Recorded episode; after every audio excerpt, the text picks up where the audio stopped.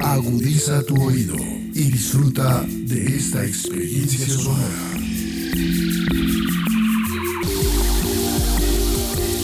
Este es un podcast Radio Unal.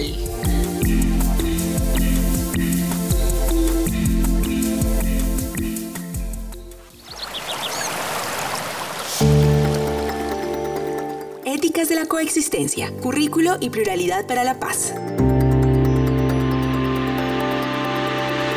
Un podcast dedicado a activar discusiones sobre una educación profesional socialmente relevante, culturalmente pertinente y ambientalmente responsable con la realidad colombiana.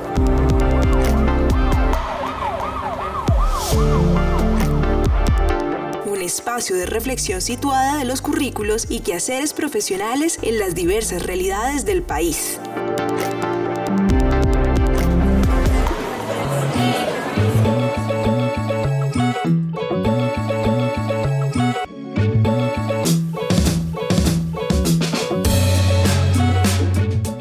Hola, ¿cómo están? Bienvenidas y bienvenidos. Soy Daniel, estudiante de antropología a solo unas semanitas del grado ya, con ansias de graduarme, con ansias de la ceremonia y la nostalgia de la universidad a flor de piel. Hola de nuevo, soy Carlos y yo también estoy en modo de cuenta regresiva para el grado de antropología. Y tal como Daniel, con la incertidumbre de lo que pase después del grado hasta el cuello. Y yo soy Juana, antropóloga egresada de acá de la Nacional. Para este capítulo tenemos una invitada muy especial que suele estar tras bambalinas en la dirección del podcast, pero hoy va a ser parte de esta conversación aquí en cabina. Es la profesora Angélica Franco. Bienvenida, profe. Qué bueno que nos acompañas hoy. Cuéntanos un poco de ti para que nuestra audiencia te conozca un poco más. Muchas gracias. Es un gusto participar en estos intercambios de ideas aquí en cabina. A ver, ¿qué les digo? Soy una ciudadana más, nací y crecí en el Valle del Cauca, enseño acá en la Facultad de Ciencias Humanas y soy líder del grupo de investigación Violencias, Procesos Educativos y Éticas de la Coexistencia. Profe Angélica, es todo un placer para nosotros contar contigo hoy y que nos acompañes con todo lo que hablaremos. Hoy les presentamos la academia y los problemas territoriales.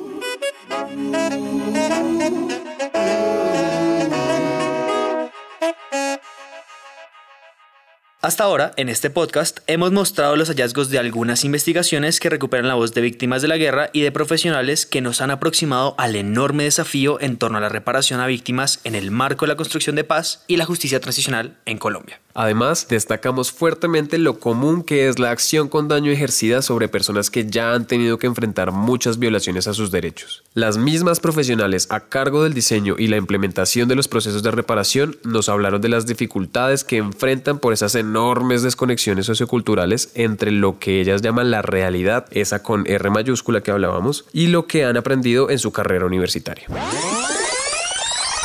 La realidad con R minúscula es esa visión corta de la realidad construida lejos de la cotidianidad de la gente a la que se pretende mirar, describir e incluso reparar. La realidad con R mayúscula es la que viven las personas y las comunidades en su día a día y a la que muchas veces no se ajustan las miradas construidas desde la universidad sobre ellas. A partir de los hallazgos de esas investigaciones en los episodios anteriores, también nos hemos preguntado cómo debería ser la relación entre academia, Estado y sociedad para caminar hacia la paz. Y así como lo plantea el informe de la Comisión de la Verdad, ¿qué tipo de sujetos necesitamos para superar la violencia, el colonialismo y el racismo estructural? ¿Y qué papel juega la educación en eso? Uf, yo creo que esas preguntas alcanzan para toda una vida de trabajo. Y la cosa es que el proceso de paz desde que se propuso hasta que se comenzó a implementar no ha dejado de pasar por obstáculos. Y mientras tratamos de caminar con muchísimos tropiezos hacia la paz, hemos visto en los distintos episodios que la academia no necesariamente facilita el camino, sino que muchas veces contribuye con la perpetuación de violencias por aquello de las divisiones entre teoría y práctica. Sí, desde los saberes expertos parece que se asume una identidad compartida entre la ciudadanía, omitiendo e incluso invalidando esas diversas realidades con R mayúscula que no encajan en esa identidad. Es por esto que tenemos la obligación de volcar la mirada hacia la universidad y hacia nosotros mismos, sea cual sea nuestra formación profesional. De acuerdo con ustedes, continuando en la línea de lo que están diciendo, les propongo que en este podcast sigamos interrogando esa relación entre educación, Estado y sociedad desde otro ángulo. Fijemos la atención en otro de los puntos álgidos de la agenda de paz, el problema agrario, un punto que también es clave en la actual agenda de gobierno. Sabemos que la tierra está en el corazón de la violencia y que hay muchísimos pendientes en ese ámbito. Este problema y el cambio de las condiciones de uso y propiedad de la tierra, así como la reparación de las víctimas, la verdad o la justicia, es igual de trascendental para caminar hacia una democracia más participativa y, por supuesto, hacia una Colombia en la que podamos coexistir todos y todas. Preguntémonos, por ejemplo, ¿Qué visiones, sentires, acciones, conocimientos, técnicas se requerirían para gestionar el problema agrario? ¿Están preparados los profesionales para la transformación de esas dinámicas en torno al uso de la tierra? Qué interesante. Esto me recuerda a las noticias recientes respecto a las llamadas invasiones de tierras por parte de comunidades indígenas y campesinas a territorios de los grandes gamonales y terratenientes. Claro, tiene todo que ver. Hechos como estos hacen parte de los desafíos que tendrían que enfrentar quienes trabajen en esos escenarios. Esas llamadas invasiones a terrenos privados están relacionadas a las promesas incumplidas del acuerdo de paz con compromisos no resueltos desde hace décadas y con deudas históricas que hoy comunidades indígenas reclaman bajo lo que ellas llaman el derecho de preexistencia. En departamentos como el Cauca, por ejemplo, la diversidad de posturas entre población indígena, comunidades negras y afrodescendientes y la respuesta de algunos empresarios son evidencias vivas de lo complicado que es ese ámbito. Pongan atención a esto. Que vienen tiempos difíciles. Vamos a organizar en otras noticias, una polémica se generó después de que José Félix Laforí, presidente de Fedegan, hiciera un llamado a ganaderos para crear un grupo que combata las invasiones a sus predios. Para mis paisanos del sur del Cesar, cuídense. Vienen tiempos difíciles. Vamos a organizar un grupo de ganaderos de reacción solidaria inmediata para cuando exista perturbación de la propiedad, inmediatamente todo el mundo acuda a apoyar al ganadero afectado. Así lo manifestó Laforí. Wow. Difícil seguir escuchando eso. Aunque uno puede entender que en este país un sector importante de la sociedad piensa así, eso no quita que declaraciones como la anterior me llenen de miedo por ver esa propuesta resurgir. Ya somos bien conscientes de las violentas consecuencias que tiene la conformación de este tipo de grupos para la población civil. Esta propuesta puede convertirse prácticamente en paramilitarismo. Y mientras que unos cuantos defienden sus intereses de uso, campesinos e indígenas se han visto expuestos a despojos, a reformas frustradas que dilatan su acceso a tierra productiva y a la violencia alimentada por sectores que no precisamente están interesados en la paz, por lo lucrativos que son los negocios de las drogas y de las armas. Ese es el problema. Pareciera que estamos condenados a repetir la historia de generación en generación. Pongan atención a lo siguiente.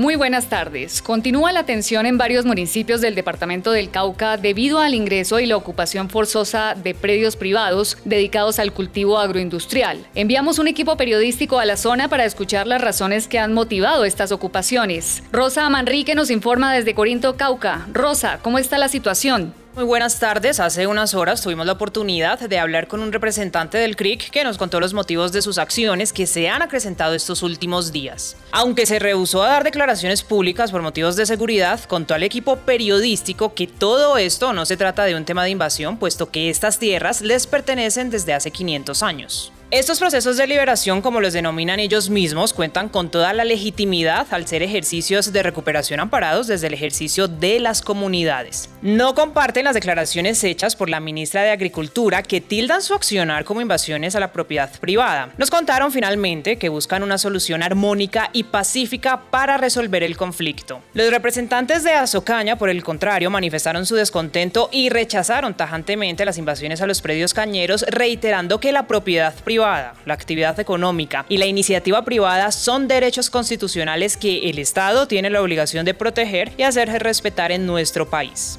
Las respuestas estatales no se han hecho esperar, pero el conflicto continúa. Noticia en desarrollo, sigan en estudio José Luis.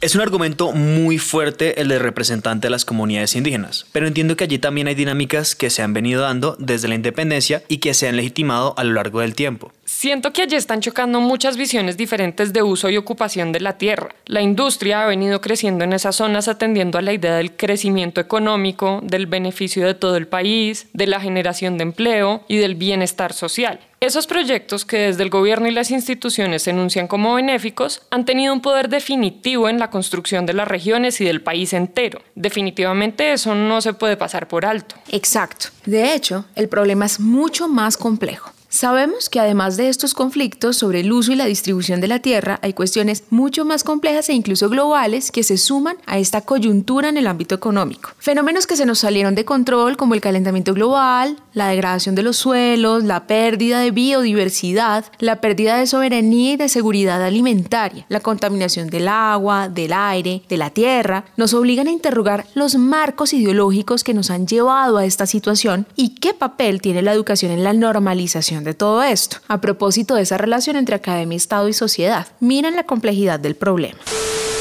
¿Qué es más venenoso para el ser humano? ¿La cocaína o el carbón o el petróleo? El dictamen del poder ha ordenado que la cocaína es el veneno y debe ser perseguida.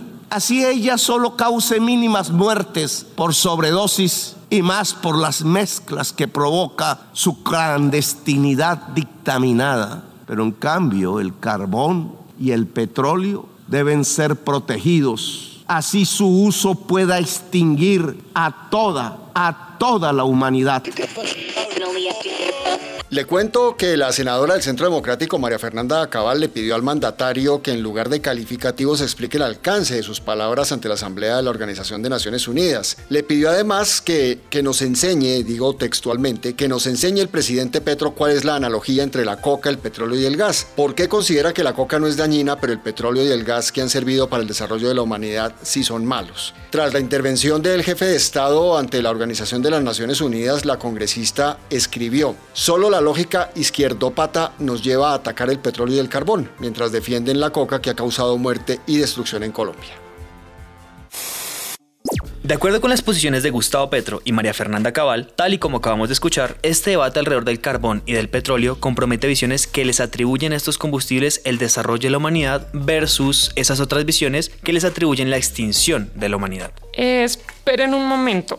Yo no entiendo del todo esta analogía entre la cocaína y los combustibles fósiles. Bueno, lo que yo entiendo es que la cocaína le ha hecho mucho daño al país, pero también es cierto que las consecuencias ambientales y sociales de la explotación petrolera son al día de hoy devastadoras. De todas maneras, no creo que esa comparación sea para decidir cuál de las dos es más nociva, sino para destacar que hay economías extractivas que abusan de la tierra y del suelo. El profesor Germán Andrés Molina, del grupo de investigación, nos puede ayudar con esto. Tal y como lo aseguran diferentes fuentes empíricas de investigación, el carbón y el petróleo matan hasta mil veces más que la energía nuclear o que las fuentes de energía renovables. Por ejemplo, los combustibles fósiles y la quema de biomasa como madera, estiércol y carbón vegetal son responsables de la mayoría de esas muertes. Por ejemplo, según el informe Nuestro Mundo en Cifras, al menos 5 millones de personas mueren prematuramente cada año como resultado de la contaminación en el aire. La segunda mayor causa son los accidentes. Por ejemplo, esto incluye accidentes que ocurren en la minería y extracción de combustibles tales como el carbón, el uranio, los metales raros, el petróleo y el gas, e incluye accidentes que ocurren en el transporte de materias primas e infraestructura, la construcción de la central eléctrica o su despliegue. Y la tercera causa son las emisiones de gases de efecto invernadero. Para nadie es un secreto que los combustibles fósiles son la principal fuente de estos gases de efecto invernadero, que son el principal impulsor del cambio climático. Por ejemplo, en 2018 el 87% de las emisiones globales de CO2 provinieron de los combustibles fósiles y de la industria. Y bueno, con estos datos los resultados son evidentes. La fuente de energía que más vida mata es el carbón, con 26.4 muertes por cada televatio hora producido de energía, que para hacernos una idea, un teravatio hora de energía es aproximadamente lo mismo que el consumo energético anual de 27 mil ciudadanos, por ejemplo,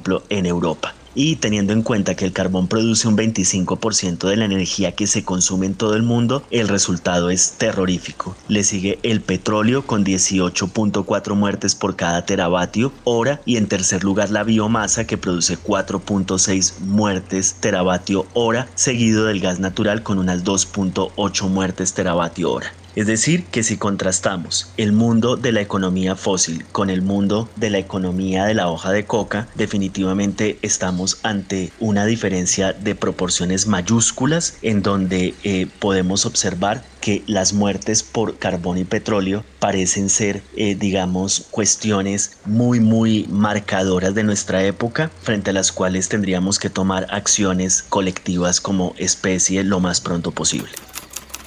Germán Andrés Molina, politólogo, magíster en antropología y doctor en humanidades, humanismo y persona, profesor de la Escuela Superior de Administración Pública Territorial Cauca, miembro del Grupo de Investigación Violencias, Procesos Educativos y Éticas de la Coexistencia.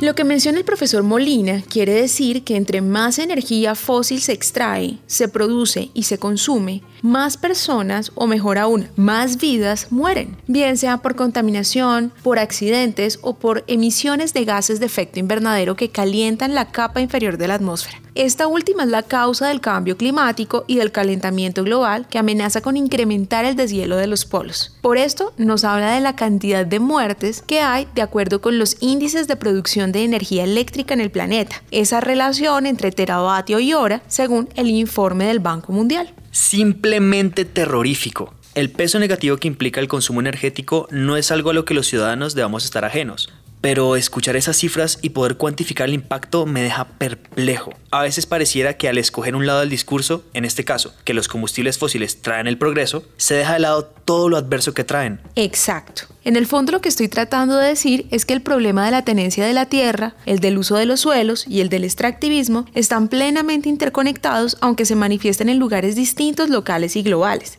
Y vale la pena interrogar si los conocimientos expertos que se producen, transmiten y circulan en las instituciones de educación permiten a la gente directamente involucrada en estos ámbitos hacer visibles estas interconexiones y actuar frente a ellas desde una ética pública. Estas interconexiones nos conducen a eso que muchos investigadores llaman el desarrollismo, esa fe ideológica en el crecimiento económico. El profesor Germán Molina ha estudiado el tema por muchos años. Miren cómo define él el desarrollismo. Para hablar de desarrollismo deberíamos situar entonces que este concepto se vuelve una idea y una práctica política a nivel mundial con el surgimiento de la Organización de las Naciones Unidas en 1945, derivado de la Segunda Guerra Mundial. Y como tal, digamos que uno puede encontrar dos formas de desarrollismo. Un desarrollismo basado en el crecimiento económico y un desarrollismo, digamos, eh, con cara social que está basado más que todo en la reducción de los índices de pobreza. Como tal, el desarrollismo consiste en impulsar y promover políticas, ideas, estrategias para llevar a los países que se consideran subdesarrollados o tercermundistas a experimentar las condiciones de vida material de los países del norte del mundo mundo. Eso quiere decir que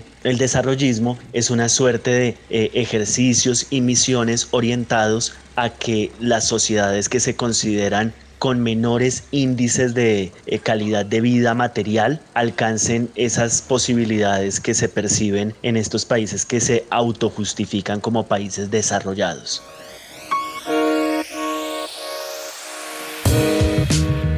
Ok, ahora entiendo. Pero ¿por qué dices que es ideológico, profe? ¿Cómo se ha convertido esto en ideología? Hay un pensador ambiental colombiano que define la política de una manera muy interesante para pensar la dimensión ideológica del desarrollismo. Estoy hablando de Augusto Ángel Maya. Él definía lo político como la capacidad de orientar la cultura. Bueno, todo el discurso del desarrollo ha tenido una enorme capacidad para orientar la cultura, es decir, nuestras formas de pensar, de sentir, de actuar, de producir materialidades e institucionalidades que moldean las formas de vivir que conocemos hoy y no otras. Por supuesto, las instituciones de educación han sido portadoras y mediadoras de esta ideología. Ha sido tanto que hoy la damos por sentada, así como parece hacerlo la senadora María Fernanda Cabal.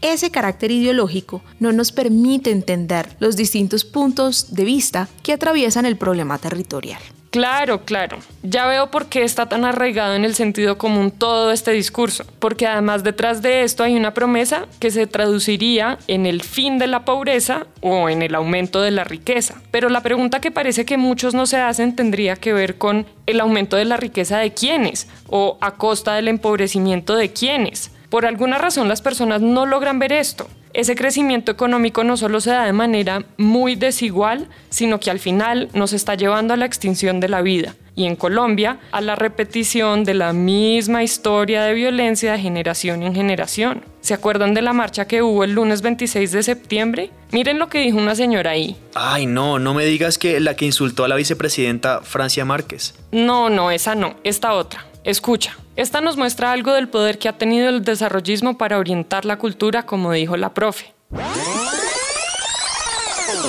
qué sale a marchar su nombre, por favor? Por las nuevas reformas, las políticas de Petro, que está loco. No, no nos podemos dejar porque Petro... ¿Como cuáles, por ejemplo?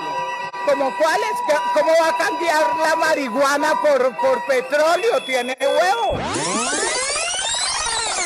Definitivamente necesitamos una transformación cultural con urgencia. Volviendo la mirada hacia nosotros mismos, me pregunto qué tanto operan esos discursos entre quienes deciden y actúan directamente sobre los territorios, el suelo y las formas de vida. ¿Cómo son las miradas de las y los profesionales que trabajan cotidianamente desde distintos sectores? ¿Cómo enfrentan estos problemas y estos escenarios tan complejos? ¿Cómo lidian con intereses tan distintos? ¿La universidad les prepara para eso? Llegas a un punto muy importante de la agenda de investigación y de los intereses del grupo. Estas preguntas son fundamentales. Les propongo que en el próximo episodio hablemos de un proyecto de investigación que estamos ejecutando actualmente en el Valle del Cauca y que explora, entre otras cosas, la relación entre desarrollismo y educación agrícola superior y cómo son los marcos de comprensión y acción forjados a través del tránsito por los currículos y a partir de los cuales las y los profesionales enfrentan cotidianamente complejidades como las que hemos mencionado hoy en escenarios tan adversos. Creo que así podemos seguir escudriñando en el papel que tienen las universidades para forjar o no la transformación cultural. A ver qué podemos hacer para evitar el eterno retorno a la misma historia. Petro es perfecto para la agenda globalista, la agenda 2030, perfecto para los progresistas del mundo que hoy privilegian un pez por encima de un niño no nacido. Es un discurso frenético, es un discurso que no tiene además evidencia científica en lo que dice, un discurso completamente ajeno a la realidad. Ahora, en lo único que estoy de acuerdo es en que sí hay que modificar la forma de lucha contra las drogas, pero se le olvida a Petro que es precisamente la coca la que ha destruido buena parte del Amazonas. ¿Por qué cambia los hechos el presidente Petro? ¿Qué trata de disfrazar? El cambio climático es otro caballito de batalla para engañar incautos. ¿Dónde está la capacidad del ser humano de transformar los recursos naturales? Ya no existe, ¿no es cierto? Con esa agenda nos van a llevar a la destrucción del país. Es una agenda mentirosa, falaz, que esconde otras intenciones de dominación de la gente, empobrecernos para que no salgamos nunca ni tengamos el derecho a ser una sociedad de desarrollo civilizada.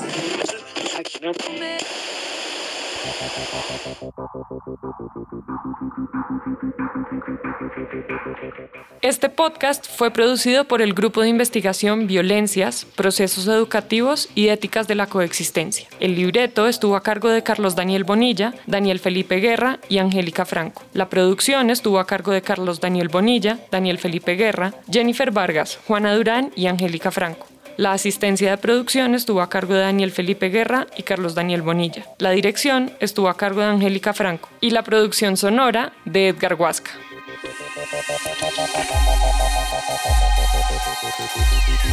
Éticas de la Coexistencia, Currículo y Pluralidad para la Paz es un podcast de la Facultad de Ciencias Humanas de la Universidad Nacional de Colombia.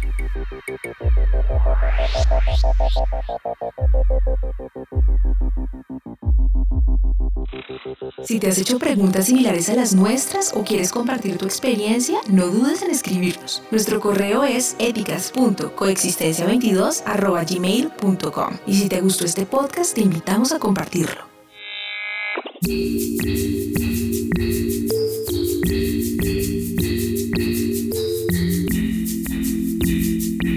Las opiniones aquí expresadas son de entera responsabilidad de sus autores y solo comprometen a los realizadores de este podcast. No representan necesariamente el pensamiento de Radio UNAL ni la posición oficial de la universidad.